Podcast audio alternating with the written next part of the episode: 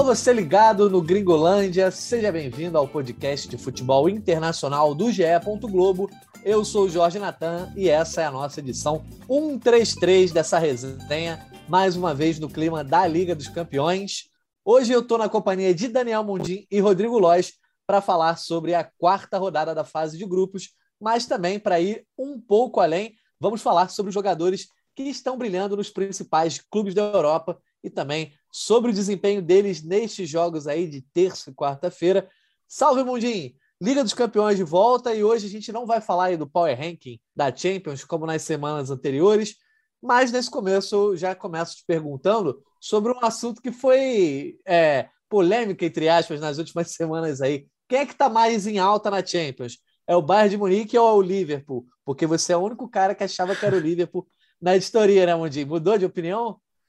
Salve, Natan, salve, Lois, salve todo mundo ligado aqui no Gringolândia. É, eu acho que acho que essa semana eu vou ceder, viu? Porque o Bayern tá difícil. O Bayern tá, não, tá dando todas as provas, todo, todos os elementos para todo mundo votar só nele. Por mais que o Liverpool tenha mantido o seu desempenho e tem em frente times mais qualificados, o Bayern está muito lá, lá em cima, né? Então essa semana eu vou de Bayern. É, o Bayern está com aquela carinha de 2020, quando ganhou do PSG é. né, naquela, naquela Super Champions. Rodrigo Lois, seja bem-vindo também. Repito para você essa pergunta sobre os clubes, para depois aí a gente começar a falar sobre os jogadores. Qual é o time a ser batido nessa Champions, Lois? Salve, Natan. Fala, Mundim. Um abraço para todo mundo aí ligado no Gringolândia.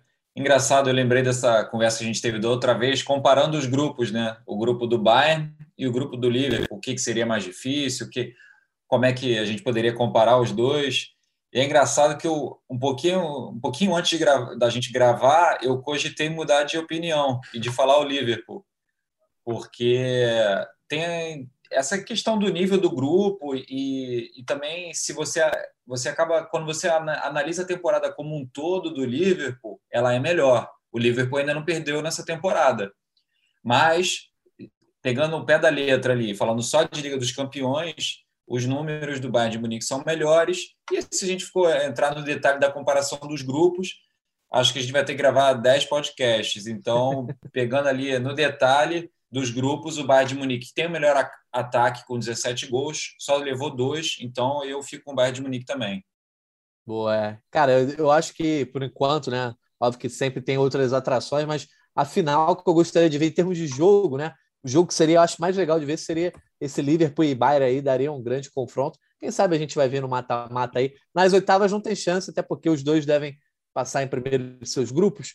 Mas sempre lembrando aqui a galera para nos seguir no Twitter, arroba GringolândiaGE. Nosso canal de comunicação com vocês é lá. Se você esbarrou com essa, essa resenha no GE, em alguma matéria, saiba que você também pode nos ouvir no Globoplay, Spotify, principais agregadores do mercado. E lá nos aplicativos vocês se inscrevem para receber a notificação sempre que uma edição sair do forno.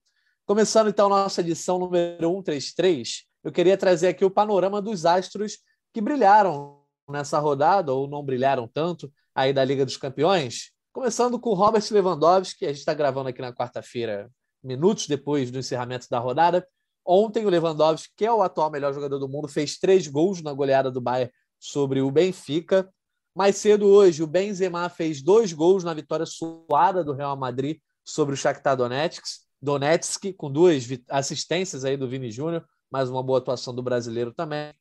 O Salah até passou em branco em termos de gol aí na vitória do Liverpool, mas teve mais uma boa atuação, teve chances de gol também, infernizou a zaga do Atlético de, Atlético de Madrid, que estava inclusive com um a menos depois da expulsão do Felipe. O Cristiano Ronaldo marcou duas vezes e salvou a pele do United de novo e do Solskjaer, né? É, aí no fim do, do empate com a Atalanta em 2 a 2 Eu falei aí de três, quatro caras que vêm sendo muito elogiados nesse começo de temporada. E eu pergunto para vocês quem é o melhor jogador em 2021-22 até agora. Começa pelo Mundim, depois vamos, vamos para o Rodrigo Lage. E aí, Mundim, é um desses caras aí? Ou você acha que tem alguém que está jogando mais do que eles? Não, é, é, o top 3 é esse aí, é, com certeza. E aí eu vou dar o meu top 3. Eu acho que é Salah, Lewandowski e Benzema. E, é, acho que a gente está aqui no calor da rodada, o Lewandowski e o Benzema foram melhores que o Salah nessa rodada, mas no conjunto da temporada, acho que o Salah está mais incrível. É, e aí, mais uma vez, é aquela história do, do, nível dos adversários, do nível do campeonato que ele disputa, dos números que ele tem, que ele tem tido, pelo, por aquele jogo incrível que foi contra o Manchester United.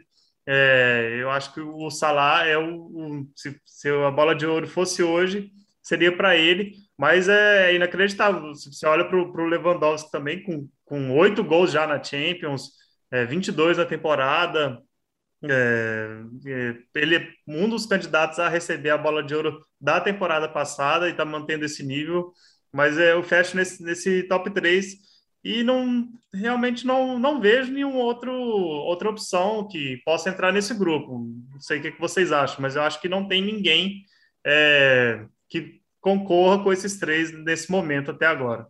Mundinho, seu segundo lugar é o Lewandowski, o terceiro Benzema. E... Isso, é. Salah, Lewandowski e Benzema. Boa. Teu top 3 é por aí? Diverge alguma coisa, ou Lois? Olha, infelizmente, um pouco para a tristeza do Natan, que sempre gosta de uma, de uma rixa no programa, de um, de um tempero, é, eu vou ter que concordar com o Mundim. Para mim, o Salah, ele é, na minha, minha humilde opinião, o melhor jogador dessa temporada. E não é só por causa dos números, mas principalmente de lances que ele tem protagonizado. Ele tem feito coisas que você olha assim e você pensa, cara, isso aí é lance de melhor jogador do mundo. Ele não tem jogado só bem na Champions, na, na campeonato inglês ele é artilheiro com 10 gols. Pô, ele jogou muito contra o Manchester United, vários outros jogos importantes. Ele jogou também muito bem contra o Porto, contra o Atlético de Madrid no primeiro confronto. Enfim, ele tem jogado muito, simplesmente ele tem jogado muito. E por mais que o Lewandowski tenha mais gols do que ele, para mim, o Salah é hoje o melhor do mundo nessa temporada. E o terceiro lugar eu fico um pouco na dúvida sobre o Benzema e o Cristiano Ronaldo. Não sei se é a influência do Natan, o convívio, que acaba influenciando, mas eu acho que vou ficar de Benzema também. Eu acho que fica muito parelho, porque esses gols do Cristiano Ronaldo no, no fim dos jogos, principalmente da Liga dos Campeões, isso influencia muito o julgamento. É, assim, tentando ser um pouco mais frio, eu diria o Benzema. Mas é muito emocionante, é muito divertido ver os gols do Cristiano Ronaldo no final, as participações dele salvando o United a cada jogo. Então, eu, eu ficaria ali no empate, mas tem, pendendo para o Benzema também. Pois é, olha só, a questão, é, você vê o reparo, o Rodrigo Lopes, que o Mundinho nem fala de Cristiano Ronaldo. Que isso? Que não tem ninguém não. que, ninguém que não. pode entrar nesse grupo, não passa nem não. perto, né? Eu, eu, preciso intervir porque uh, a cada momento que você faz esse, esse, tipo de comentário vai ficar parecendo que eu sou um anti-Ronaldo. Jamais. Eu sou um admirador, quanto mais do, do Ronaldo. Eu sou um grande admirador do Cristiano Ronaldo. Só que eu, nesse momento eu acho que esses três estão à frente dele. Colocaria Cristiano Ronaldo em quarto. Boa. Assim, eu, eu, apesar de eu gostar dessa discordância, eu concordo que o Salah é o melhor do mundo hoje. É, muito também pelo que o Mundinho falou assim, sobre o nível das atuações dele na Premier League. Na Champions ele tem jogado muito bem, é, mas na Premier League eu acho que ele está muito consistente e ele tem uma coisa que os outros não tiveram ainda, por enquanto, né? Uma atuação de gala, né? Uma atuação para botar na história da carreira dele, que foi justamente essa vitória aí sobre o Manchester United por 5 a 0 Então, hoje, se, se o prêmio fosse hoje, eu acho que também iria para ele. E, cara, no segundo lugar, eu acho que eu colocaria até o Benzema, sabia? À frente do Lewandowski, porque o Lewandowski, ele até, obviamente, é, tem impactos de muitos gols, é, mas eu acho que o impacto dele dentro do Bayern é menor do que o impacto que o Benzema está tendo para o Real Madrid, né? O Real Madrid ainda está com uma temporada um pouco irregular, melhor do que nas temporadas anteriores, obviamente, mas vários jogos é o Benzema que tem carregado, ele tem sido a válvula desse time junto com o Vini Júnior, então eu acho que são. E o Benzema ainda teve a, Liga das Nações, né? Que entra no guarda-chuva dessa temporada, que ele arrebentou também, então eu coloco o Benzema ali em segundo lugar. Em terceiro, eu boto o Lewandowski, mas o Cristiano Ronaldo bem perto. Acho que o, se o United ajudasse mais o Cristiano Ronaldo, né, ele poderia estar tá tendo umas aspirações maiores aí, até porque o único que pode fazer temporada ruim e ainda ser candidato a, a, prêmio de melhor do mundo é o Messi, né? Temporada de lixo no Barcelona, mas é, tem gente aí que acha que ele é o melhor jogador não tinha do ninguém aqui falando sobre isso, mas você tinha que fazer, dar aquela cutucada. O Messi não está nem nessa disputa, porque a, a gente tem Mas que tá reconhecer... nos próximos troféus é... aí que vão ser entregues ainda esse ano, entendeu? A gente vai voltar a falar disso em algum momento, então só, só para lembrar. Cristiano Ronaldo Mas tem é... gols, é... 12 jogos, e todos esses gols foram feitos quando o time estava perdendo ou empatando o jogo, né? Ele nunca fez um, um gol que não fizesse uma mudança no placar, né? Ah, estava 3 a 0 ele fez o quarto. Então o Cristiano Ronaldo está sim trazendo o United na marra para as oitavas de final da Champions. Acho que aconteceu algo com, parecido com o Messi nas últimas temporadas do Barcelona também, né? O Barcelona se esforçava para ficar fora das oitavas e o Messi trazia na marra coisas de grandes jogadores.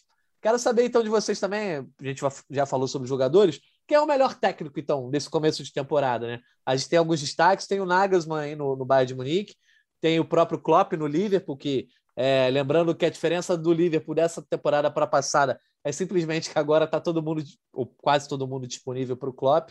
Ou tem outro treinador que vocês acham que pode estar tá em destaque aí? Eric Ten Hag, do Ajax. Rodrigo Lois, entre os treinadores, quem você destaca aí?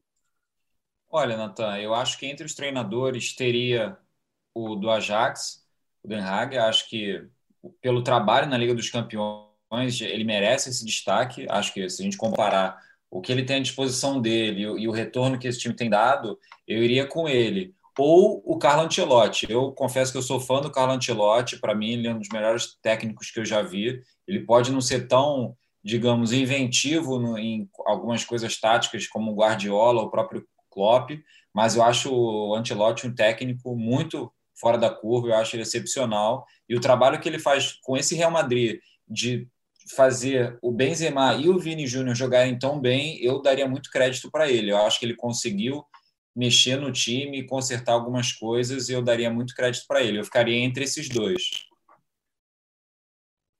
Bom, eu. eu e você, é, Tá, se, se a gente fosse fazer um top 3, eu acho que eu iria, eu colocaria ainda o Thomas Tuchel na frente.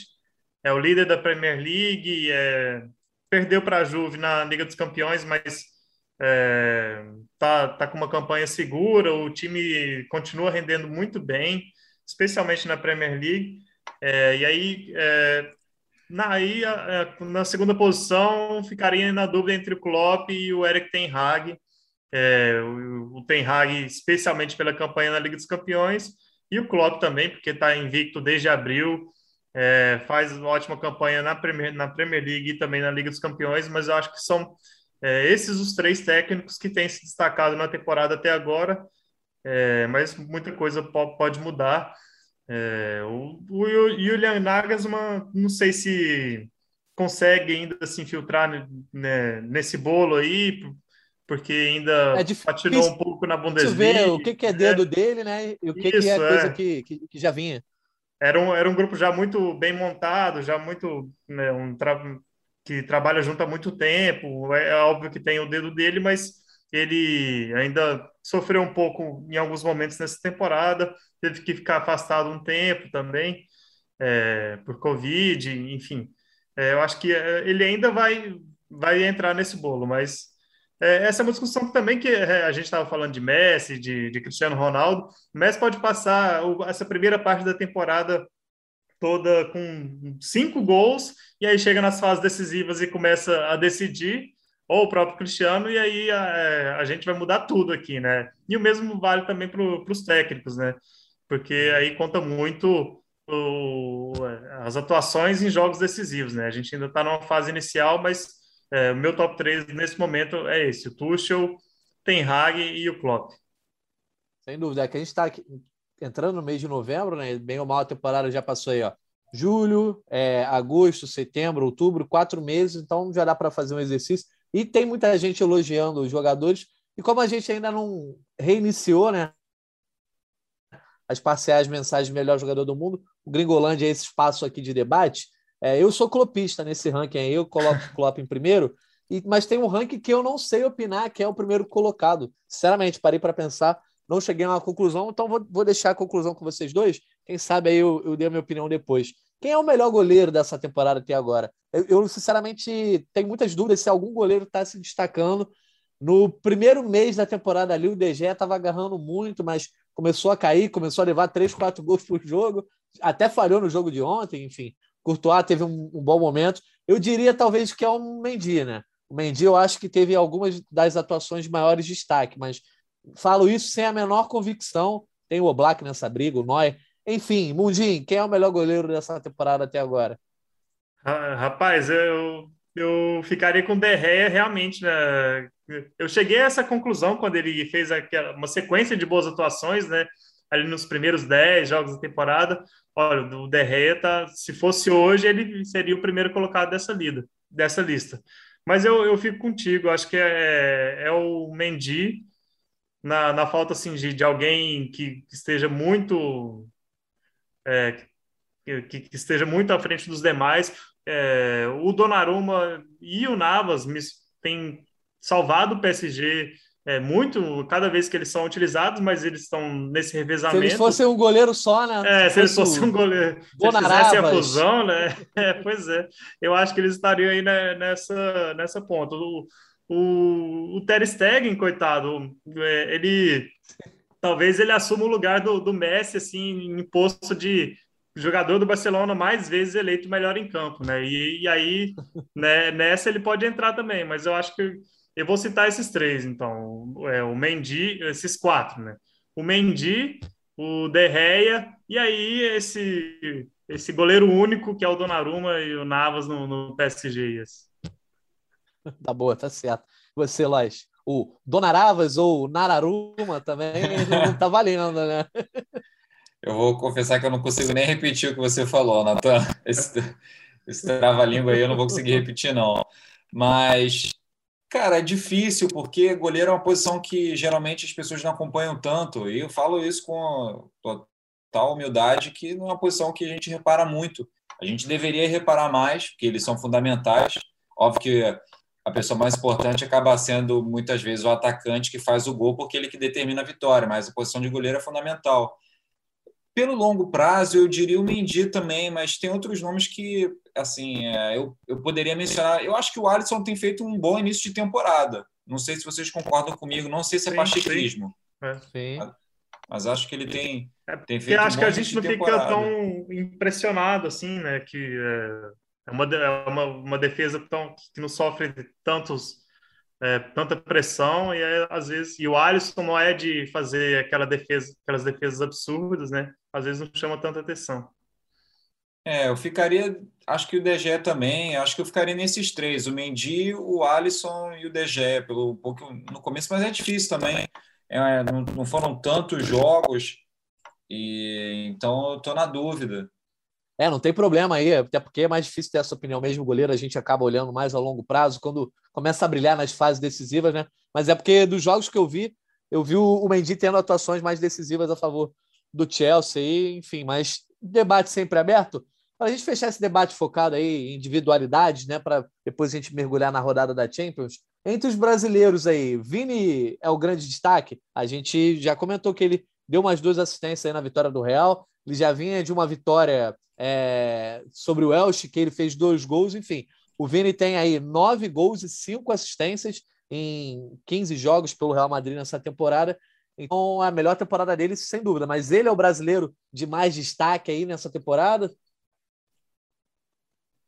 Com certeza, com certeza. E aí, é estranho a gente falar isso. Ele é o melhor brasileiro da temporada e ele não está na seleção brasileira, mas aí isso é verdade. É, o Vini Júnior faz a sua é, melhor rapaz. temporada da carreira. É, é, o segundo jogador mais importante do Real Madrid no momento. É, e às vezes ele é, ele faz jogos de melhor em campo. É, o Benzema fez dois gols, mas foram dois gols com dois passes do Vini.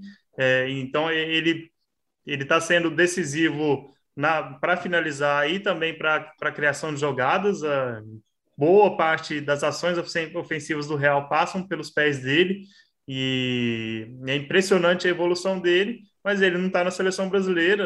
É, a gente até entende um pouco da, do, do, que, que o Tite pensou, mas não, não dá para deixar esse cara de fora.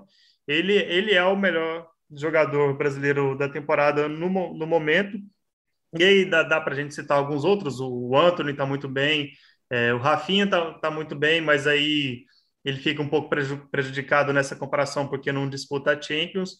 Só que eu é, citaria um outro jogador é, que aí eu acho que concorre até com o, o Vini, é, que é o Marquinhos. Para mim, o, o, Marquinhos já é um do top 3 de zagueiros do mundo há muito tempo e ele tem salvado o PSG quase em, em todos os jogos, apesar do, do PSG estar com essa sequência incrível no campeonato francês, é, tá uma campanha relativamente tranquila na, no, no PSG. O Marquinhos ele evita é, muitas derrotas para o Paris.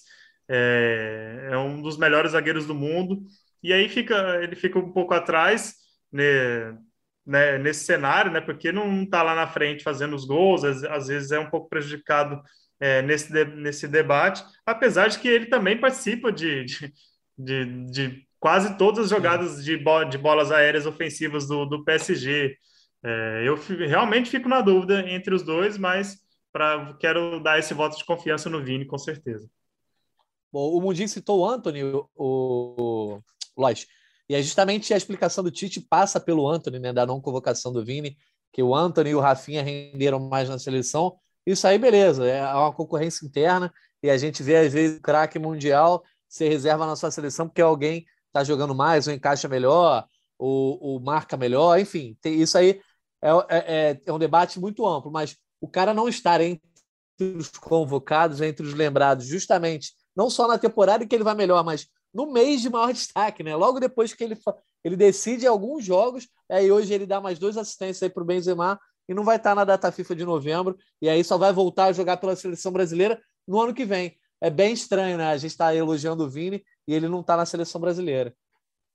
Olha, vocês me conhecem, sabem que eu sou um cara tranquilo, eu não sou muito polêmico, mas isso é uma parada que eu não entendo. Como é que ele, como que ele não foi convocado?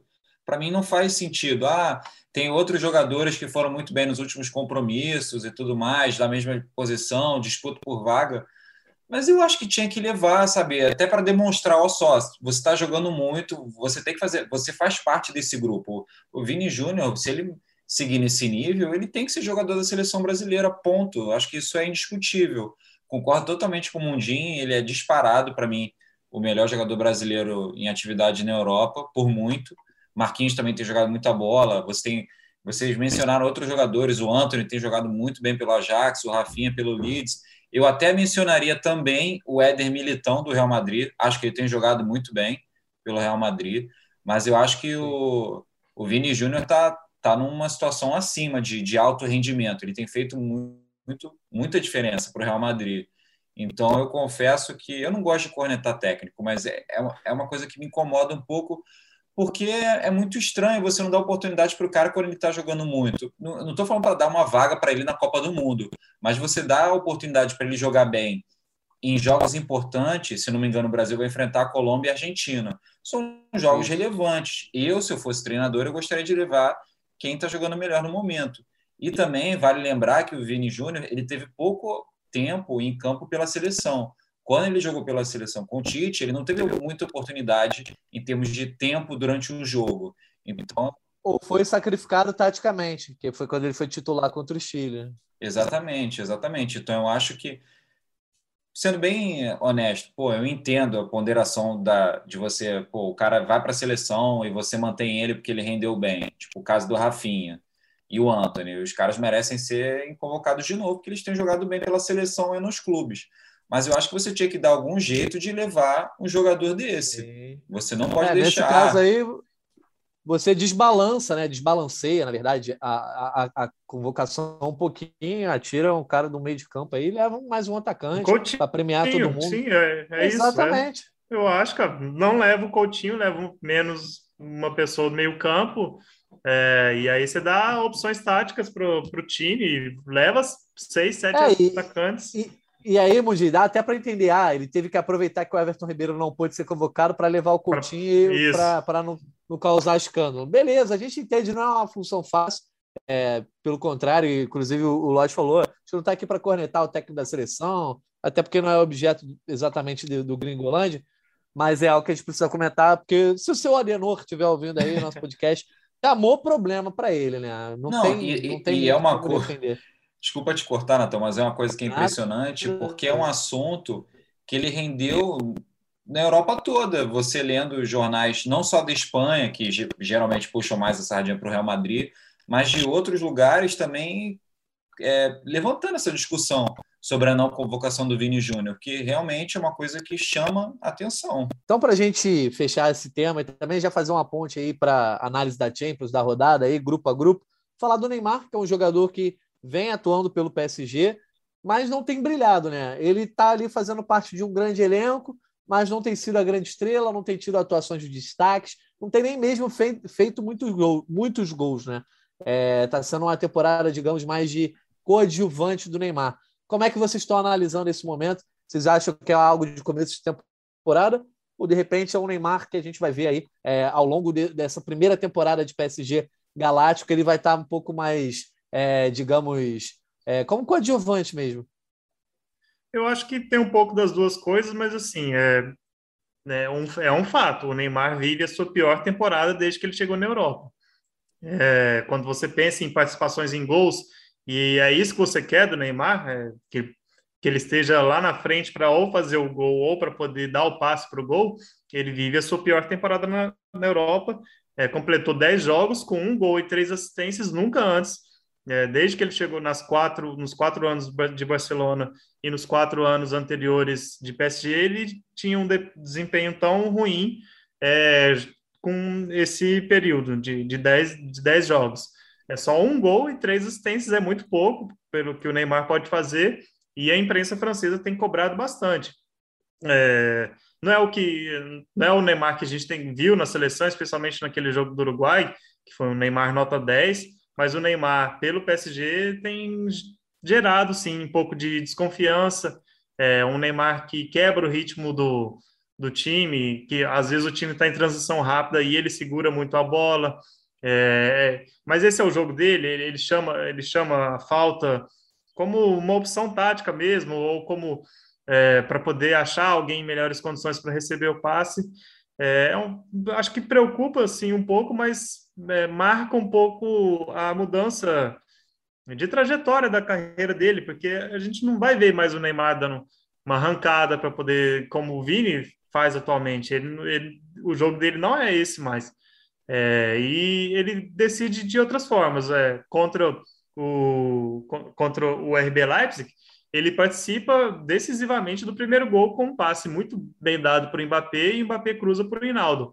É, infelizmente, é esse é o tipo de é, de, de, repertório de, de atuação que não vai para a estatística, mas é, é ele não tem mais aquelas atuações nota 8 regulares, e a imprensa francesa tem cobrado bastante, assim, porque percebe que dos principais jogadores do, do PSG, ele é o que tem, em números, entregado menos.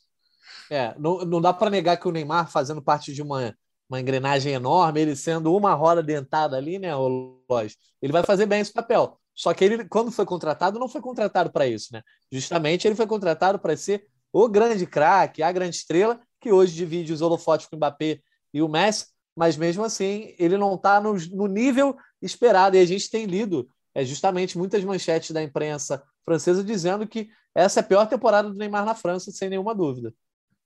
É, o Mundinho pontuou muito bem aí os números do, do Neymar nessa temporada, que eles os números não contam tudo, mas eles muitas vezes são reflexo do desempenho dele, seja gols, assistências, participações para lances decisivos, mas também número de jogos. 10 jogos, tudo bem que o PSG não fez tantos jogos assim, mas 10 jogos é um número baixo, porque ele poderia ter feito. E eu não me lembro é, de alguma lesão grave do Neymar nesse início de temporada. Ele estava agora com um problema no adutor, mas ele foi para jogo. Não lembro se no começo da temporada ele teve alguma lesão um pouco mais complicada. Acho que era só aquela questão do pós-Copa América e, e, e o tempo para recuperar a forma. Então eu não me lembro de alguma lesão mais complicada, como ele já teve em outras temporadas pelo Paris Saint-Germain, até nessa altura do ano.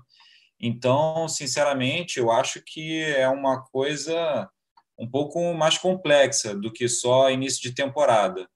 É, a gente tem que sempre lembrar, são poucos jogos, mas Sim. eu acho que, que existe um, algum, alguma coisa ali além da, da questão de início de temporada e, e como a gente comentou agora, não tem uma, alguma outra lesão mais complicada e também pela seleção ele oscilou um pouco nos compromissos que teve pela seleção brasileira. Teve jogo que ele foi muito bem e teve jogo que ele não foi bem. Se não me engano, acho que o jogo contra a Colômbia, que ele não foi bem. Isso, é, Isso, é Venezuela, é, Venezuela ele não jogou, né? Tava suspenso, Isso. aí contra a Colômbia ele não foi bem. Contra a Colômbia e... ele foi muito mal, que eu lembro desse jogo, aí, eu só não lembrava contra o Uruguai ele decidiu. É, pois é. Bom, o Neymar do PSG, que empatou em 2 a 2 com o RB Leipzig, PSG é um dos mais badalados dessa Liga dos Campeões. Então, voltando aí o foco para a Champions, vamos falar um pouco mais especificamente agora é, sobre essa rodada, olhando já para a reta final da fase de grupos, porque faltam duas rodadas para terminar essa fase de grupos da Champions, mas já tem time aí que, se classificou de forma antecipada para as oitavas de final. Os matematicamente garantidos, tá? Que não dependem ah, de tropeço, confronto direto, matematicamente já estão garantidos. Bayern de Munique, Liverpool, Juventus e Ajax. Ô, Lois, tirando a Juve aí, né, que surpreende no grupo H, venceu o Chelsea, etc., dá para dizer que Bayern, Liverpool e Ajax são os três grandes times dessa Champions por enquanto, né? São os que mais chamam a atenção. A gente já falou lá do Bayern e do Liverpool lá no começo, mas tem esse Ajax que, assim, tá pe... não pegou nenhum gigante, tá... tem um adversário mais difícil, o Borussia Dortmund, mas está empilhando bons resultados e, acima disso, boas atuações. Não, com certeza, com certeza. E eu, tenho, eu gosto, às vezes, de pegar os times que não se falam tanto, mas que, vendo jogar, chamaram um pouco de atenção. Queria começar pelo Manchester United, que ele chamou muita atenção pelo desespero que tem sido nessa Liga dos Campeões. Acho que é, é engraçado, é curioso a gente falar que eles estão se destacando, mas não necessariamente por um motivo tão Negativamente, nobre. né? É, o Milan é outro caso que, nossa senhora, o Milan tem ido muito mal nessa Liga dos Campeões. É, mas pensando mais pelo lado positivo, eu acho que seria, seria esse, o Ajax, principalmente, né, pela, pela questão do, do investimento e o retorno que, que o time tem dado. Tudo bem que o Borussia Dortmund sem o Haaland é outra equipe, então acho que o, o confronto direto foi prejudicado por causa disso nesse jogo, é, nesse último jogo, mas eu acho que são esses times. É, eu poderia tem alguns times que chamam um pouco de atenção pelo trabalho que foi feito, o Sheriff e o o, o também me pareceu um time interessante, apesar de ter sido goleado pelo, pelo, pelo City, tem alguns bons valores, e só que, pô, o time que, não, que tem um orçamento muito baixo, ele não tem um time para aguentar 90 minutos contra o City. Ele consegue é. fazer um jogo de meio tempo. Dizem então... que é o, é o, próximo celeiro aí da seleção belga, tem alguns jogadores jovens já sendo até convocados, então é bom ficar de olho nesse Bruges mesmo. E, aproveitando só esse gancho, Lodge, passar a bola para o Mundinho, para falar desse City, que tomou a primeira colocação do grupo A, é, já começando então esse debate grupo a grupo, é, ultrapassou o PSG, que entregou aí o resultado no final para o RB Leipzig com um pênalti bobo, para dizer o mínimo do que entender. E aí o City toma a posição nesse grupo A, a primeira posição. Na próxima rodada tem City e PSG, provavelmente vai ser o resultado que vai definir quem vai passar em primeiro ou não. E também quem vai pegar um time, na teoria, mais difícil nas oitavas de final, né, Mundinho? É, sim, e, e, nesse momento eu diria que o, é, o desenho do grupo tá, tá aí. É, o City é favorito nesse jogo, já havia jogado bem contra o PSG, assim, foi um, é um jogo circunstancial na temporada. Assim, se você olha as temporadas de City e PSG, é, você vê que o melhor jogo do PSG foi contra o City e o, o, não foi o pior jogo do City na temporada, mas assim, foi o, o jogo que o City não conseguiu é, é, produzir, não conseguiu ser tão preciso como costuma ser. E aí você olha para os outros jogos do PSG, se, se realmente mantiver esse padrão ainda mais fora de casa, é, não vejo o PSG em condições de roubar essa primeira posição do City. É, o City que está cada vez mais é, é, é, um dos times que mais finaliza na, na Champions, é um dos times que mais acerta o gol, e o PSG é um time que dá muitas chances ao, aos rivais, especialmente se tiver é, o quarteto de frente lá com Di Maria, Messi, Mbappé e Neymar. Não foi o caso contra o Leipzig, mas foi, foi novamente o caso em que o PSG saiu como equipe que com menos finalizações no jogo. Então, é, prevendo é, essa disputa dessa posição, eu acho que o PSG vai terminar com essa segunda posição, porque no, no, novamente está é, pouco convincente. O PSG estava para acabar com mais uma vitória é, daquelas vitórias que, que a gente até comentou aqui, é, o PSG joga mal, mas vai jogando, vai jogando mal, vai jogando mal e vai ganhando, mas vai ganhando os jogos. O City não, o City está é, retomando o padrão que da, da sua temporada passada. Então eu, eu, vejo os momentos se invertendo do primeiro encontro deles na, lá no Parque dos Príncipes, em que o PSG venceu muito bem por 2 a 0. É, esse jogo só vai acontecer no dia 24 de novembro, né? No final aí desse mês, a gente vai ter data FIFA, depois volta os campeonatos, aí a Champions só volta lá no dia 24. É, mas é o confronto que, na teoria, mesmo quem sair derrotado não tem grandes perigos aí de classificação, né?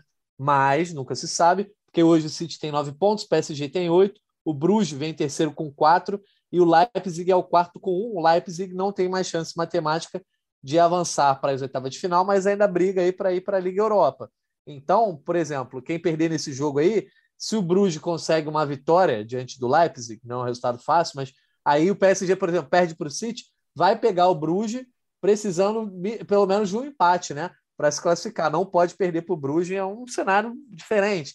Mas, enfim, o Lois, é, o que, que dá para a gente saber aí nesse sentido é que essa decisão aí do dia 24 de novembro é, pode deixar a situação muito complicada para um desses times, porque na primeira colocação a gente já tem Liverpool, Ajax, Real Madrid e Bayern de Munique, basicamente encaminhados com a primeira colocação, tá? A gente não está falando nem dos outros times. Então, uma pedreira logo nas oitavas, o sorteio pode aprontar a surpresa. Óbvio, pode vir também o Salzburg? Pode, mas nunca o sorteio dá essas coisas, né, Olás? Imagina uma, uma oitava de final, Paris Saint-Germain e Bayern de Munique. Rapaz, é pesado, hein? Só para dar uma animada. Eu acho que seria pô, bem interessante. Eu acho que tem que ter. Oitava de final tem que ter pelo menos um confronto que dá, que dá uma animada. Senão, se for só aquele segundo classificado que não interessa tanto, que, que tem pouca chance, eu acho que as oitavas de final tem que ter pelo menos um confronto de, de peso. Seria interessante se o PSG, que por muita, muitas vezes, por muita gente, foi considerado o grande favorito para essa Liga dos Campeões pelo investimento que foi feito, pelas contratações que foram feitas, se ele se classificar em segundo, ele pegar uma pedreira dessa de caras. Eu acho que aí a pergunta que eu devolvo para vocês: o que, que, é pior, pegar o Liverpool ou pegar o Bayern de Munique? É, rapaz, difícil, hein? é. eu, eu, eu acho que não tem jogo assim. Eu acho que o PSG cai para os dois hoje. Hoje, assim, na teoria, eu acho que cai para os dois. Mas, no individual, eu acho que é a única forma do PSG se classificar. O Messi arrebentar com o jogo, o Neymar arrebentar com o jogo. Isso aí, vamos conferir. Quer responder acho que eu prefiro pegar, Acho que eu prefiro pegar o Bayern, porque o Bayern é um time que sofre gols. Assim, o Liverpool não. É, o Liverpool tem uma tem defesa. Tem uma defesa melhor e e aí, nesses, nesses confrontos 3 a 2 4 a 3 que o PSG tem, às vezes o PSG tem uma chance contra o Bayern. Mas em compensação, eu acho que a defesa do PSG está mal demais. Assim, o Liverpool tem um ataque que é muito bom, é. mas eu acho que é menos fulminante do que o Bayern, né? O Bayern ali, o Gnabry, ah, o, o Coman, o Lewandowski, todo mundo consegue é, dar trabalho para o Kimpembe. O Liverpool é mais uma construção coletiva. Sim, de repente, sim. Um, o Cara, eu estava repara... eu reparando nisso no último jogo, como o Coman é um salseiro para a defesa é, adversária. É, impressionante, é impressionante. O Bayern é, o Bayern é timaço, timaço. Passando para o grupo B, então, já falando do Liverpool, né? líder com 12 pontos, classificado matematicamente. O Porto é o segundo com 5, disputando essa vaga com o Atlético de Madrid, que tem 4 pontos e é o terceiro. E o Milan, que não está eliminado matematicamente, mas tem aí um ponto na quarta colocação. Próxima rodada é Atlético contra Milan e Liverpool contra Porto. Então o Milan, de repente, se vence o Atlético fora, vai a quatro pontos, e aí o Liverpool vence o Porto, o Milan está vivo, né? Digamos que o Milan está vivo, esse grupo aí está em aberto. É, o que esperar desse grupo B, Rodrigo Lóis?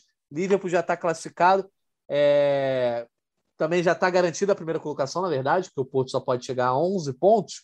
Então, quem passa em segundo aí, com o que você analisou nesse grupo? Atlético passa, o Porto passa, ou Milan consegue o um milagre?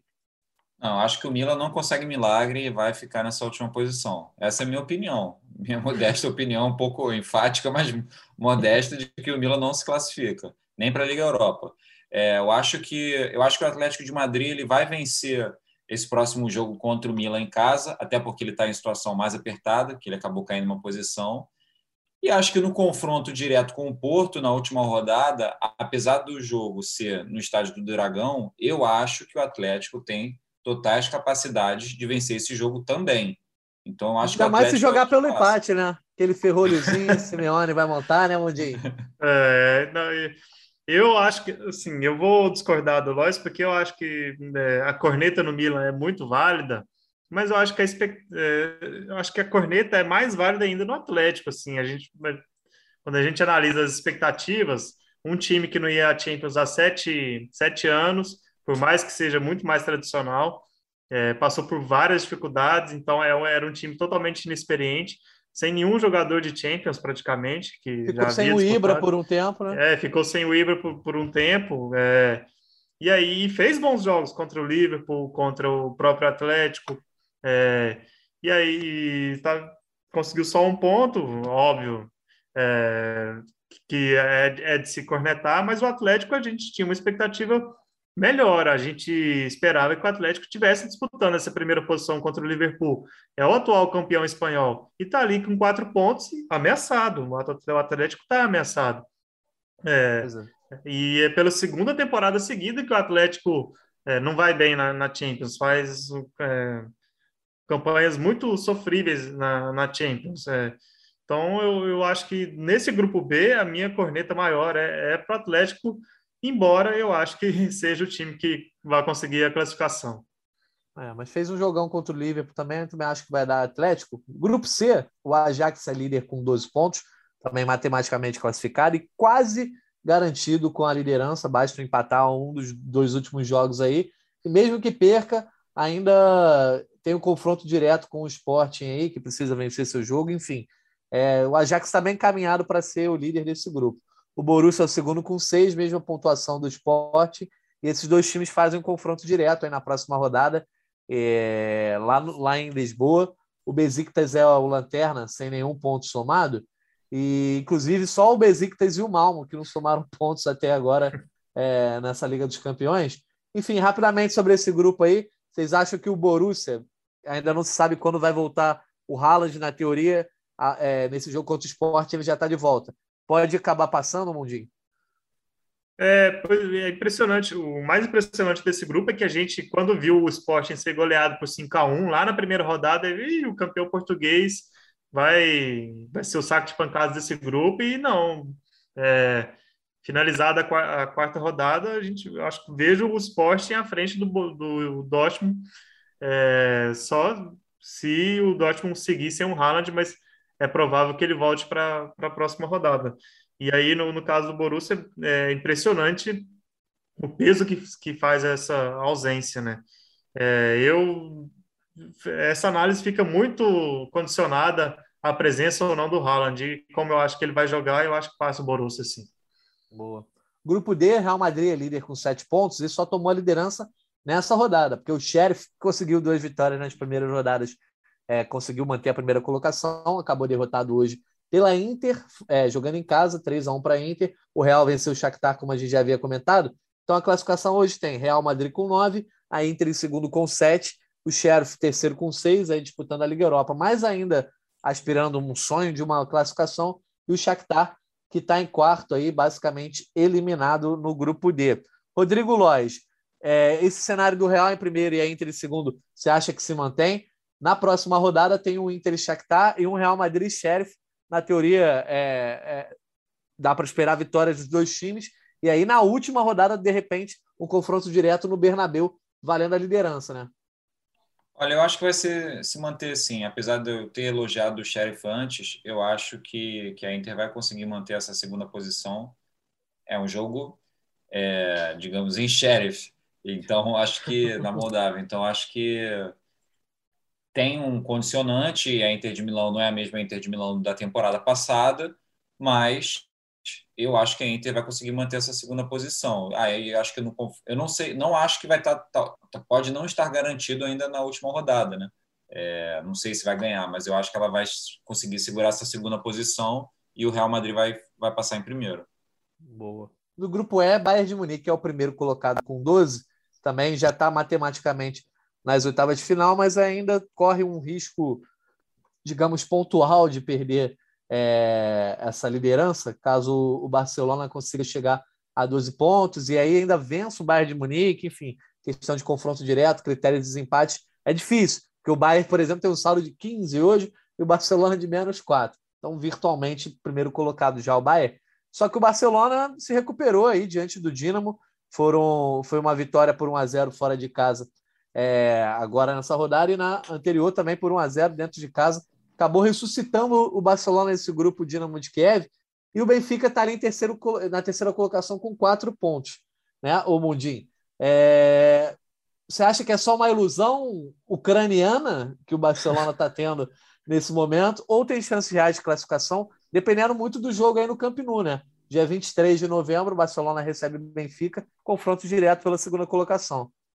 Não, acho que assim, acho que os barcelonistas né, renovaram um pouco as esperanças nos últimos dias. É, e é, impressionante, né? Como mudou tanto, assim. Depois da vitória do Benfica por 3 a 0 lá no Estádio da Luz, assim, o Benfica ia passar com o pé nas costas como segundo colocado e o Barcelona não ia nem, nem para a Liga Europa, era o que a gente estava é, falando. A tabela deu uma força, né? É, Porque aí, o Benfica pegou o Bayern duas vezes isso, e o Barcelona pegou o Dinamo. Pegou o Dinamo de Kiev duas vezes, mas o Benfica empatou com o Dinamo. E o Barcelona Sim, não, o Barcelona verdade. venceu. E, e, isso é o que está fazendo a diferença no momento. E nesse momento eu acho que o. Porque o Barça está atingindo um, um padrão mais seguro, assim, né? Tá apostando no, no, nos seus jovens, no Gavi, no Nico Gonzalez. O Ansu Fati está ganhando mais ritmo, fez o gol da vitória contra o Dinamo. E o Benfica está, mesmo é, bem no Campeonato Português, ele está tendo que conviver com uma certa crise, né? O Jorge Jesus muito questionado pela torcida e por parte da imprensa. É, o Barça no momento de renovação, talvez chegue lá já com chave. É, então eu acho que o Barça vai ficar com essa segunda vaga, sim. Você quer falar alguma coisa desse grupo aí, Loz? É um grupo que eu acho que vale bater a bola com os dois, porque tem não só o Barcelona aí tentando se salvar, é aquele, é, é aquele tipo de elefante na árvore, né? Você sabe que em algum momento ele vai cair ali, ele vai sair de lá. Barcelona não vai ser campeão da Champions, mas chegar às oitavas já seria uma vitória, né? Pô, seria uma enorme vitória de, depois de tudo que o Barcelona já passou nesse começo de temporada, Messi indo embora, o Koeman sendo muito criticado, o problema do Agüero. Dá para a gente gastar só um episódio, é problemas do Gringolândia, do, do Barcelona. Problema do Gringolândia não, Gringolândia vai muito bem. É, problemas exatamente. do Barcelona, problemas do Barcelona nesta temporada. Então já seria, pô, eu acho que vai ser uma vitória enorme. E essa disputa do Barcelona com o Benfica está um pouco quem quem vai menos pior, né?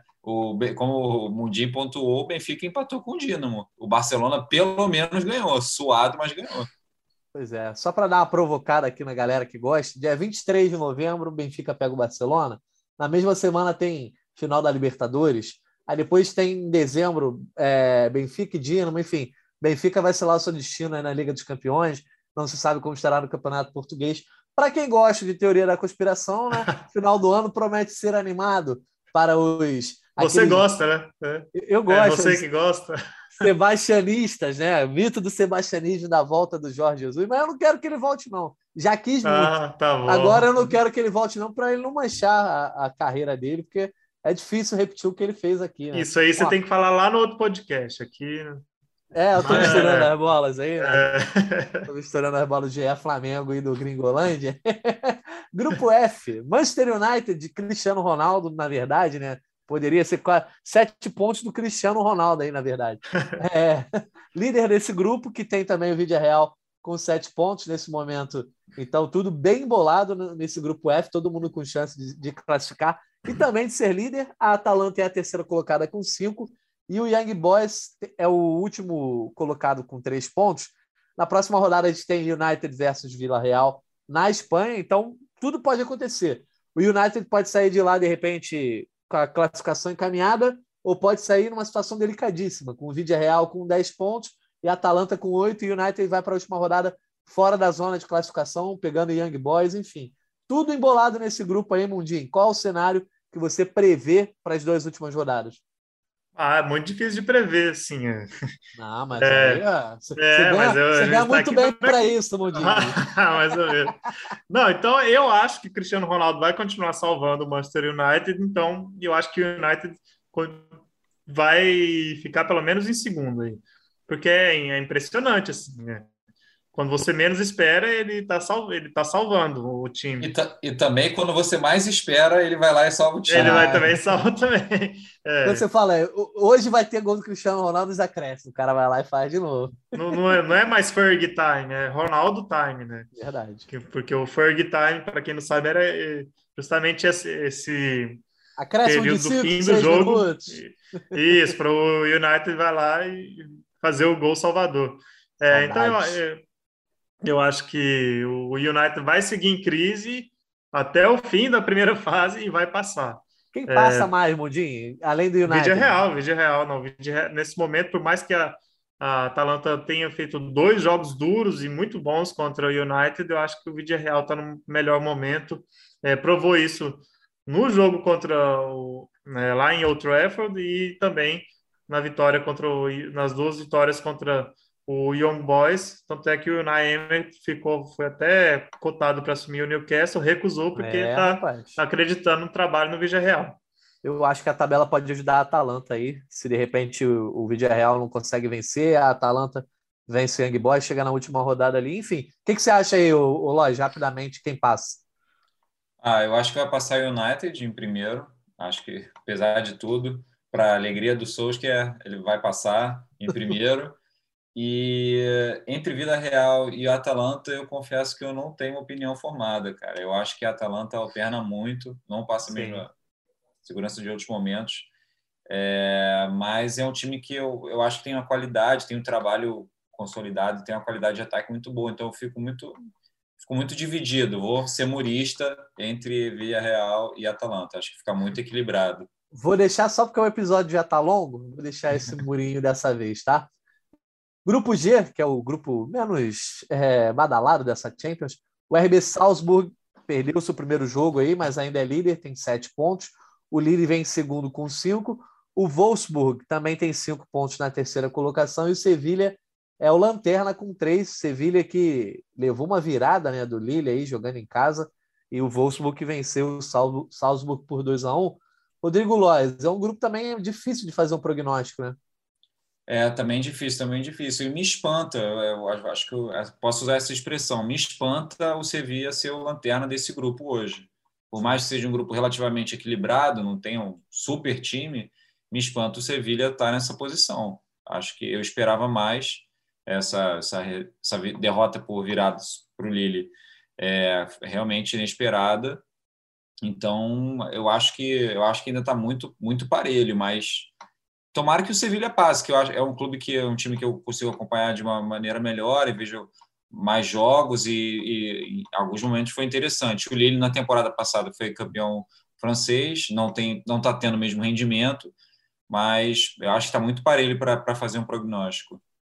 Boa. E no grupo H, fechando aí, a Juventus é também outra equipe que já classificada matematicamente, tem 12 pontos, mas está muito na briga aí para ver quem passa primeiro, quem passa segundo com o Chelsea, o Chelsea aí que venceu suado o Malmo na Suécia, mas chegou a nove, está em segundo, no segundo lugar. O Zenit vem em terceiro com três pontos, chances remotas, mas ainda briga pela classificação.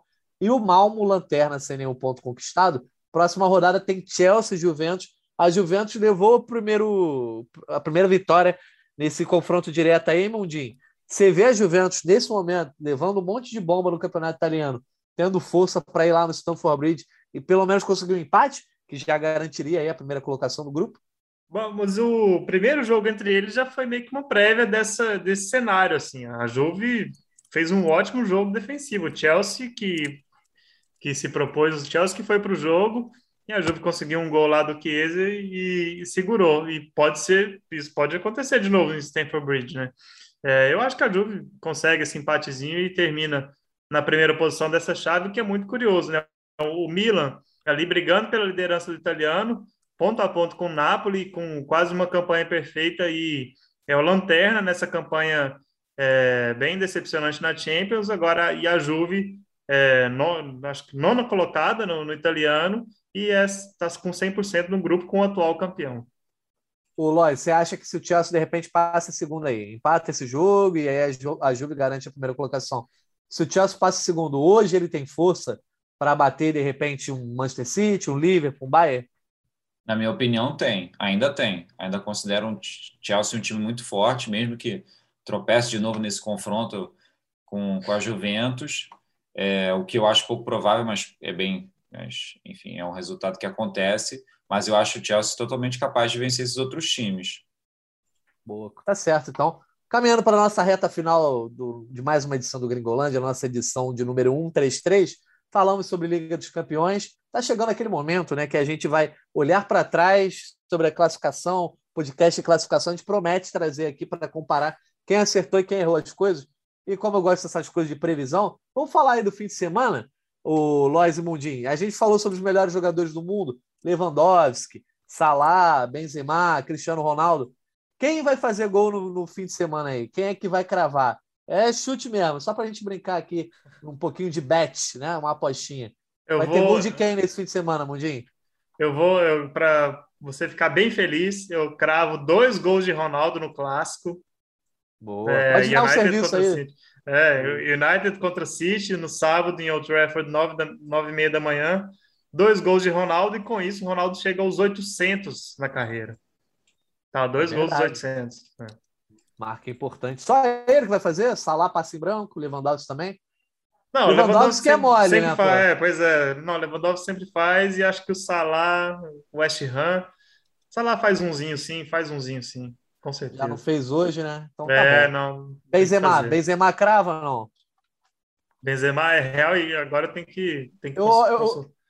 É real e Raio Valecano, né? Benzema, Benzema vai dar boa campanha. É, acho que o Benzema vai dar passe, vai ser vai ser coadjuvante. Boa, gostei. A agenda completa. E você, Rodrigo Lois? O que, que, você acha aí? Quem vai cravar, quem não vai? Lewandowski ah. é, é, o concurso, né? Lewandowski vai cravar, para variar. O cara que maior artilheiro do ano todo, né, de 2021. Sim. E provavelmente é, não, não sei se é o da temporada, estou chutando, mas do ano todo de 2021 ele é. É, é, é um jogo importante contra o Freiburg. O Freiburg é o terceiro colocado do campeonato alemão. Então, vai jogar motivado, vai jogar no gás, empolgado por essa grande atuação do meio de semana. Então, dele vai ter um, dois, aí é com ele. Provavelmente dois, se depender dele. Olha aí, mas, e os outros? Mas eu, eu acho que o Salah não vai fazer gol esse, esse fim de semana, não. Acho que ele vai dar uma sossegada de novo. mas eu acho que o Benzema, Benzema aguardo dele. Boa. Só para a galera saber os números aí que eu acabei devendo, ó. Cristiano Ronaldo tem 14 nove gols em 12 jogos. Se a gente olhar a temporada com as seleções, são 14 gols em 14 jogos. Então, é, quando bota a camisa portuguesa também, é o catiço, Cristiano. Hein? Benzema tem 13 gols em 14 jogos pelo Real Madrid, somando com a seleção, são 15 em 19 partidas, além de 9 assistências na temporada. Né? O Lewandowski, por sua vez, tem 22 pelo Bayern em 16 partidas, impressionante somando com a seleção, são 25 em 21 jogos, além de 5 assistências. E o Salah tem 15 gols em 14 jogos, somando com a seleção, são 15 em 17 jogos, além de 6 assistências. Esses quatro caras aí dá para dizer que são os grandes nomes dessa temporada. Fechamos então por aqui, agradecendo o Mundinho, suas considerações finais. Mais um Gringolândia, hein, Mundinho? Valeu, Natan, valeu, Lois.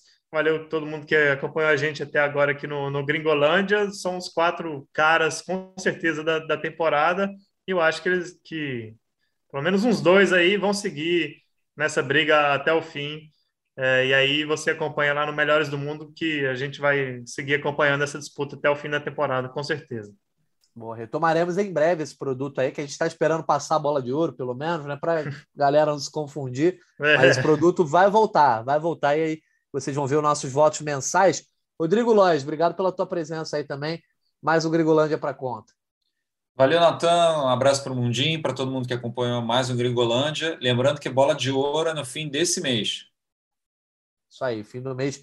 Temos bola de ouro, The Best, só a FIFA sabe, só o Diante que a gente não sabe quando vai ter a entrega, mas Nem ele sabe, parece. Pois é, porque ano passado teve, né, no meio da pandemia, etc. Por que, que não teria esse ano? aguardaremos e você fique ligado sempre na cobertura do futebol internacional e também aqui no Gringolândia, porque a gente volta na semana que vem, provavelmente com uma edição especial. Não vamos confirmar porque o mundo do futebol muda sempre rapidamente, nós esperamos ter uma edição especial aí, muito legal, em breve. Lembrando que esse podcast tem a edição de Bruno Mesquita nessa edição, coordenação de Rafael Barros e gerência de André Amaral. Um abraço e até a próxima.